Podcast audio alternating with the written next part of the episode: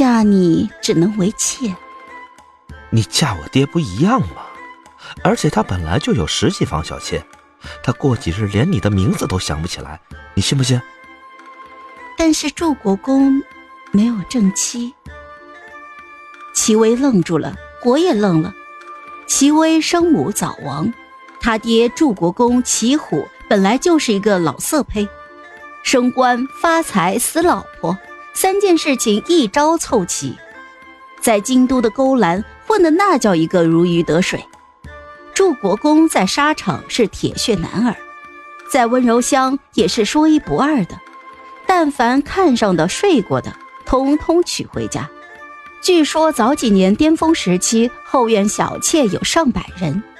因为开销太大，所以才强逼着儿子齐威入赘皇家，娶了我。这还不到两年，我的嫁妆又基本被祝国公全砸在了他那一堆小妾的身上。我回宫搜罗金银珠宝补贴家用，父皇发现后舍不得骂我，就把祝国公叫去御书房骂了两个时辰。祝国公的小妾数量自此锐减，现在只余十余人了。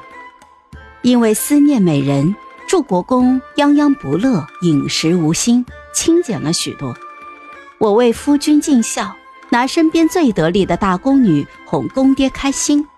齐威这个王八蛋，居然还跟我发脾气，哼！不过我若知道红叶要嫁祝国公是打的做正妻的主意，必定会多拦一拦他。因为一个侍女想要祝国公夫人的位分，无异于痴人说梦。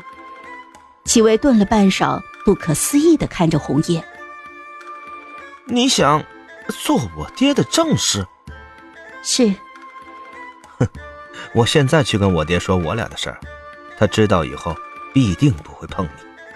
驸马，我与祝国公昨日已行了周公之礼。齐威僵立在原地，神色复杂的看着他。我身份低微，若想要祝国公夫人之位，自然只能母凭子贵。我蹙眉发愁，母凭子贵，只怕也够呛的。祝国公这些年想扶正的人多了，一个都没能成的主要原因，就是他这儿子实在是有些杜鹃属性的货。我替红叶发愁，红叶在底下坑我。他接着说：“所以我自然不能嫁给驸马。”我心中警铃大作，紧着扒着瓦片看齐威，完了。这个兄弟姐妹都不想要的小杜鹃脑子不笨，他皱眉疑惑的神色不大妙啊！要母凭子贵，所以不能嫁我是什么意思？驸马幼年习武伤了身，公主从未嫌弃，如今驸马委实不该再起纳妾的心思。齐薇愣了半晌，脸色逐渐涨红，怒吼道：“白希月说我不行！”我被他吼得一哆嗦，为了在婵儿面前找回面子，强撑着心虚气短的蹬了一下腿。啊，公主！好了，本集故事就到这儿，我们下集见，记得订阅和点赞哦。如果你有喜欢的故事，也欢迎在留言区告诉我们。